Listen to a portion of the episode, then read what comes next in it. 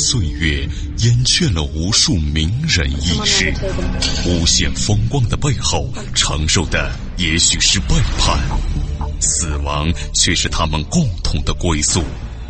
历史长河沉淀了无数未知的人类文明，时光荏苒，当一切变得尘埃落定，谜底悄然揭开。虚幻的高塔瞬间崩塌，纵古今，横万里，石破天惊，惊天大幕。各位听众，大家好，我是卧龙先生。那么这一期的惊天大幕，跟您说一说黄泉史上历次挖祖坟事件大揭秘。这个挖祖坟这种陋习啊，之所以在历史上频频上演。主要是因为迷信风水的结果，人们呢大都相信一个家族之所以兴旺发达，很大程度上是因为他们的家族葬到了一块风水宝地上。相应的呢，对于帝王之家而言，他们也相信，如果他们的祖坟埋葬在了龙脉之上，那么了不得了，在龙脉的庇佑之下，自己家族的皇位就会千秋万代。相反的，如果龙脉断了，或者祖坟被挖了，那么就意味着自己家族和国家的衰落。所以在古代呢，不论是王侯显贵还是普通百姓，都相信陵墓风水的存在。那么也正是因为这样的心理基础，所以历史上才会屡次的出现挖祖坟的现象。其目的呢，就是使被挖的祖坟的家族从此一败涂地。当然了，对于挖帝王的祖坟，其政治目的也是显而易见的。就是从政治和心理上来打击自己所要反对的帝王。不可否认，挖祖坟的行为和帝王所倡导的道德价值观是不相符合的。但是，在中国古代复杂的历史背景之下，却又似乎有着某种合理性。咱们首先来说，秦朝统一天下，靠霸占周天子的墓穴，这种说法合不合理？西部边陲的秦国之所以能够从一个毫不起眼的国家而统一天下，据说啊，是沾了龙脉风水的光。在此基础上呢，更为离奇的说法是，秦王占据了周天子的墓穴，所以才使得秦国从此是鸿运当头、吉星高照，最终呢得以统一天下。关于这种说法，其背后的理论依据就是考古学家在考察咸阳原上的周陵时，竟然发现西周王陵和战国秦军墓同穴。考古队考察了位于咸阳市城北的周陵，并且探明了周陵外圆墙、南陵和北陵共用的陵园圆墙以及两陵各自的墓道，还发现了六处建筑遗址、二十七座外葬坑、一百六十一座陪葬墓。那么现在的陵墓共有南北两座，南陵外形呢是截锥体，就是覆斗形；平面呢基本是方形。北陵。南距南陵为一百四十五点八米，外形基本上是截锥体，方锥体略圆，平面呢基本是方形略圆，两座陵墓形制均为亚字形。那么在封土四面的中部各有墓道一条，平面呢都是梯形。一直以来呢，人们也都大都相信，周陵作为西周文王、武王的墓的合称。南为文王之陵，北为武王之陵。不仅如此，考古人员呢曾于二零零四年发现了周公庙的遗址群，而且呢相伴随着出土了一些甲骨文字。可以说这些东西价值非凡，也让考古界更为坚信此处就是西周王的一些个王陵。更确切的说呢，就是文王、武王的王陵。但是后来，随着新考古成果的不断发现，先前所做的推断似乎又动摇了。因为考古队啊，在陵园内的地表发现了散落的大量的残砖瓦片，在这些残砖瓦片外表上呢，发现了粗绳纹、细绳纹、蓝纹以及素面等等这些非常有时代意义的文字标记。根据有关资料推测呢。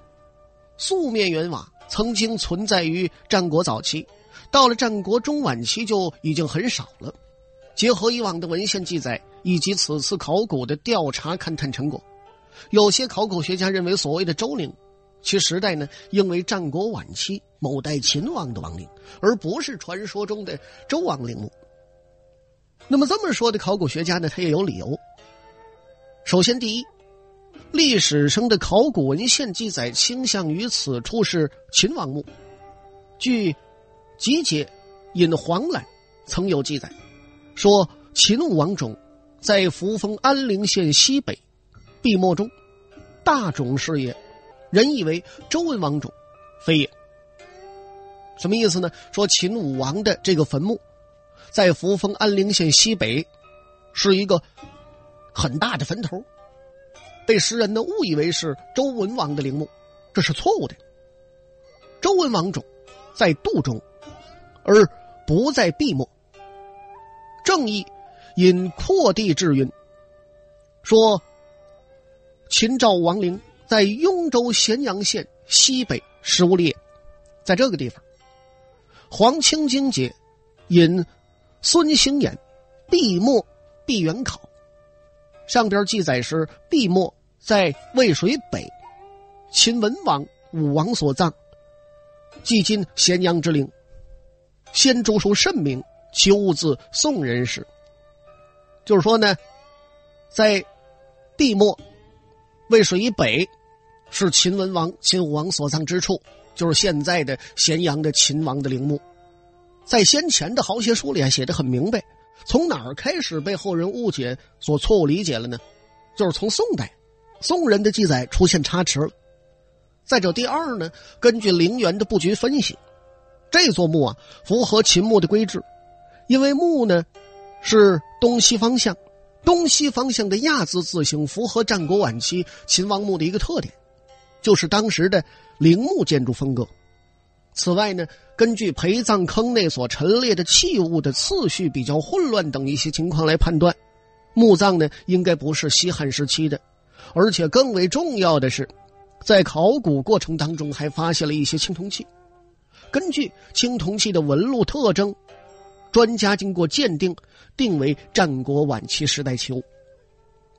所以，鉴于上述理由，这些考古专家认为，所谓的周陵，其实应该是秦赵王或者秦惠文王的陵墓所在。那么，既然周陵并非周王陵墓，那么周陵到底在哪儿？它得有地方啊。一般来说呢，周朝之后的陵啊。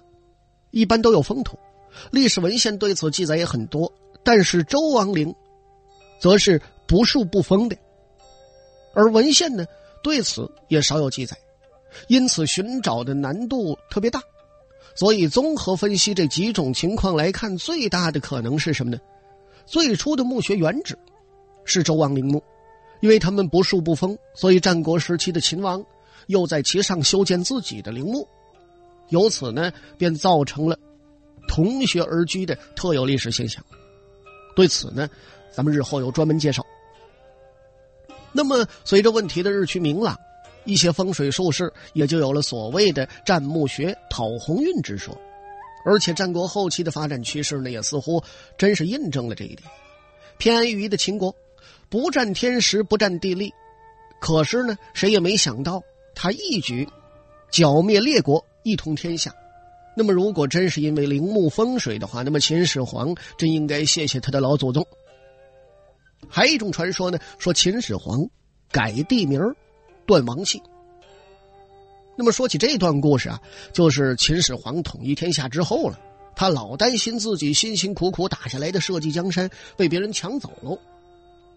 这从他给自己上的尊号也能看出，称为秦始皇。秦国江山，万代一统，由他开始传到千世万世无限世。当然，这个愿望是美好的，没想到传到二世，就被农民起义军给摧毁了这个政权。当然，秦始皇是不知道，他的想法呢依然很天真。咱们说这个想法也无可厚非，因为谁不想自己子孙万代永远昌印呢？秦始皇他为了使自己的江山。永远流传，就听了当地方士的说法了，说统治天下者皆因祖陵葬于龙脉之上。于是，为了使他的统治能够延续，秦始皇可以说想尽了各种招数啊。怎么办呢？就是在全国各地挖掘龙脉，只留他这一条，以免有人再度称王称帝。其实哪是这么回事啊？古云：“天下为有德者居之，无德者失之。”是人正行王道，顺应民意，乃是为帝王之道。秦始皇呢，一心朴实的，一个心眼的，一头就扎在挖龙脉这里头了，根本就没用。所以说事与愿违，天怒人怨，天下大乱。很快人们揭竿而起，奋起反秦，秦朝也成为我国历史上第一个短命王朝。那么秦始皇又是如何在各地兴师动众挖龙脉的呢？他这个做法虽然荒唐，但是也很有意思。首先说春秋战国时代，丹阳啊是楚国属地。在公元前二百二十二年，秦始皇平定楚国江南地带，并设置了会稽郡，管辖现在的江苏东南部和浙江东部。丹阳呢被改为云阳县，就是这样一个小小的云阳县邑。也不知道让这位秦始皇费了多少心思，甚至不惜代价的来破坏此地的王气。原来呀，秦始皇这么做也有他的一番道理。当初秦始皇不是好各处巡视吗？他在东巡的时候路过丹阳县境，随从史官奉命占卜。占卜这结果把秦始皇吓了一跳啊，说云阳有王气。就说这个地方能出皇上，可把他吓坏了。因而呢，秦始皇很害怕丹阳会真出了一个皇帝跟他争夺江山，抢他的社稷，所以呢，立即下旨来丹阳破坏风水。他其中的一个举措就是将带有王气的云阳郡改名为曲阿。第二个措施呢，就是讲会稽驰道经过丹阳的地段改的曲曲弯弯。截直道是曲，也就是故意的把直道修成弯道，其目的呢，也是为了破坏丹阳的王气。这名字也改了，道路也弄完了，但是方士的预言最终还真就不幸应验了。在秦始皇死后的四百三十年，也就是公元二百二十二年，丹阳出了第一位皇帝，吴大帝孙权。孙权呢，原籍。浙江富阳，后来祖辈移居到了曲阿，就是现在的丹阳司徒镇。祖父孙忠在丹阳司徒以种瓜为生，哎，种瓜得瓜，种豆得豆，哎，老农民。死后呢，葬于司徒白鹤山。父孙坚、孙文台死后被葬于丹阳司徒吴陵岗。墓呢叫高陵。那么到了南朝。丹阳又出了两位开国皇帝，其中一位是萧道成，字叫少伯，小名斗蒋，是南朝齐高帝，丹阳访仙，萧家乡人，享年五十六岁，死后呢葬于丹阳湖桥狮子湾，太和陵。另一位呢就是萧衍，字叫叔达，史称梁武帝，也是丹阳访仙镇萧家乡人，五百四十九年在一场大祸之中身亡。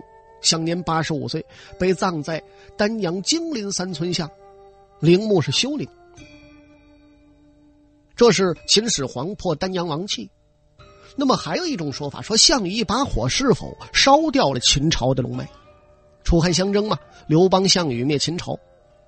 这话是公元前三百五十六年，秦孝公任用商鞅变法，国富力强之后，迁都到了现在。距咸阳市东北二十里的古都咸阳，秦始皇统一六国之后呢，将天下十二万户富豪迁至此地，设置成帝都。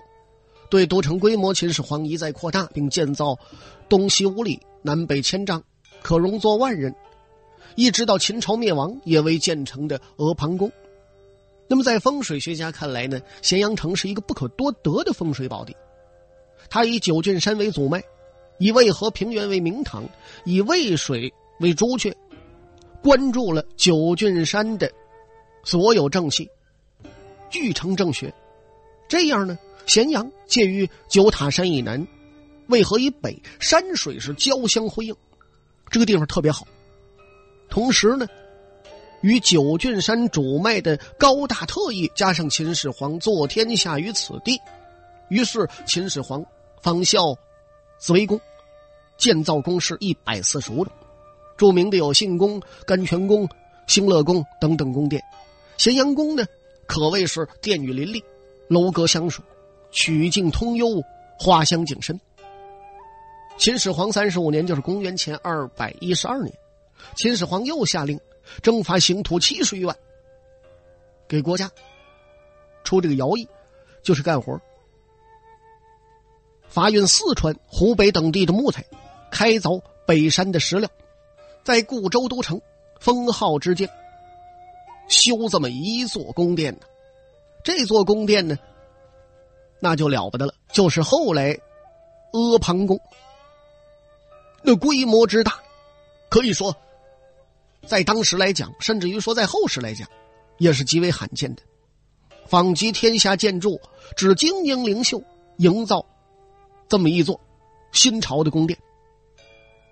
那么秦始皇呢，还把渭水引入都内，象征天河，以皇宫标示北极星，告知世人咸阳乃帝都也，宫殿是天子的住所，不可动摇，把整个都城建成了一个宇宙图式。不仅如此，秦始皇死后，把自己的皇陵选择建在渭河平原东北的临潼，南倚骊山，北跨渭河，形成气度不凡的皇家气象。但是呢，他折腾的挺好。有人说了，说秦始皇依靠龙脉，复制以阿房宫等宫殿的雄伟，这个设计却被项羽一把火烧了个精光。那位说是这样吗？咱们呢？慢慢的给您说说，项羽大伙儿都了解啊。公元前二百三十二年到公元前二百零二年，这是项羽祥年，姓项名籍字羽，中国著名古代将领和政治人物。秦下乡人，这个下乡就是现在的江苏省宿迁市宿城区。秦末的时候呢，被楚怀王封为鲁公，在公元前二百零七年。决定性的战役巨鹿之战当中，统帅楚军大破秦军，之后呢，引兵西屠咸阳，杀降秦王子婴，烧毁秦宫。据说这个大火是三月不绝。唐人杜牧不是有一首《阿房宫赋》吗？浓墨重彩的描写了阿房宫之后，无限感慨的说了一句：“楚人一句，呵呵，可怜焦土。”这么好的一座宫殿，化为焦土被烧了。那么，为了寻找项羽火烧秦宫的证据，二零零二年，考古学家来到了现在的陕西西安西郊三桥镇以南，东起聚家庄，北至古城村的阿房宫遗址上开始探索。虽然采用了多种先进的设备和方法，但是结果出人意料，没有发现阿房宫被火烧的痕迹。有人说，会不会因为两千多年过去了，无数次风霜雨雪的侵袭，已经把大火留下的痕迹给抹去了呢？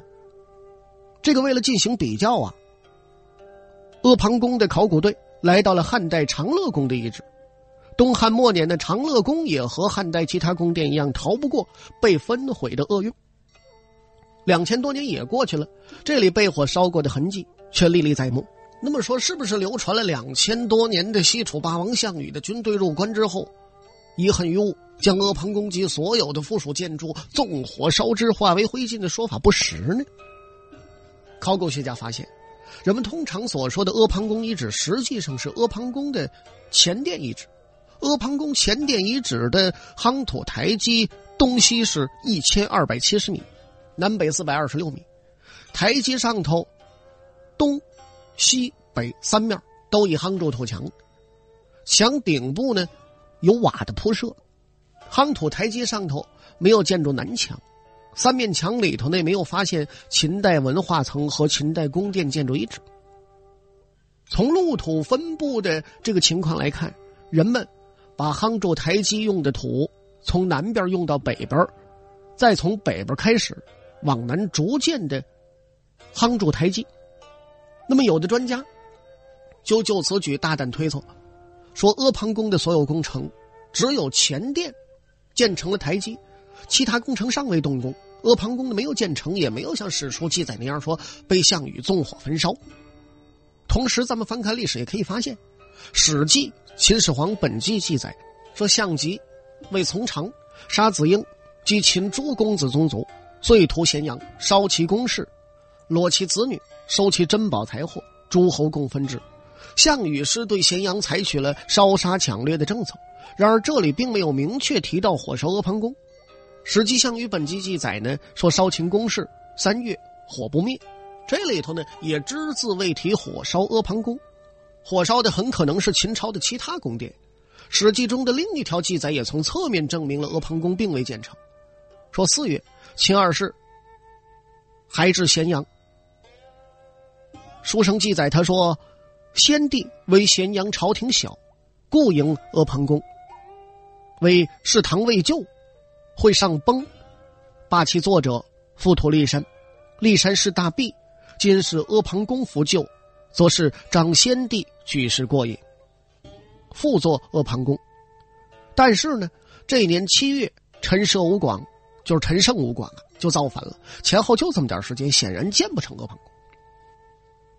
那么这段记载什么意思呢？就是说秦始皇因为嫌朝廷太小，所以营建了阿房宫。唐时未就，就是阿房宫还没建成呢。正赶上秦始皇这时候死了，霸其作者。就是不见了，覆土立山，这土从立山挖来的，还还回去。等把骊山也填好了，新式阿房宫复旧，就是现在这阿房宫还没建好，则是张先帝举世过瘾，就是说先帝啊考虑这事儿，可能有点儿不太全面。但是甭管怎么说。骊山的事儿完毕，咱们现在还得把这阿房宫再建起来，算是完成秦始皇的这么一个遗愿。可是呢，由于时间的关系，陈胜吴广造反，阿房宫没有建成。那么，既然阿房宫连前殿都没建成，前殿夯土台基上没有宫殿建筑，项羽呢也就没有必要渡过渭河来放这么一把火，烧什么就烧这土台子。所以，传说认为项羽火烧阿房宫是错误的。但是项羽虽然没有火烧阿房宫，火烧秦朝的这些个宫殿，也就是风水先生所说的损坏秦朝龙脉，这个是不争的事实。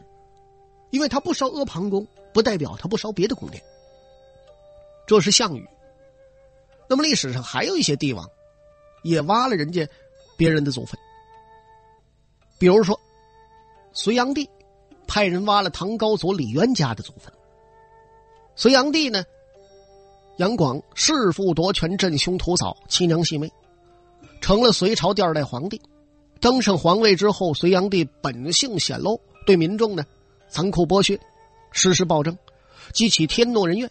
于是各路起义军风起云涌，其中有一支就是太原留守使李渊领导的李氏家族起义军。那么，在得知李渊家族反隋的情况之后，杨广深知李渊家族势力雄厚。他不去反思自己暴政，反而幻想呢用挖断李家龙脉的方式来打击李氏集团。然而他不仅没有找到，反而落得个死于非命的下场。所以后人说他可悲可叹而又可笑。李渊起兵之后呢，他向长安的民众约法十二条。除此之外，大隋各项苛政法令也都被其废除。当时呢，隋朝大臣殷世师、古仪等等。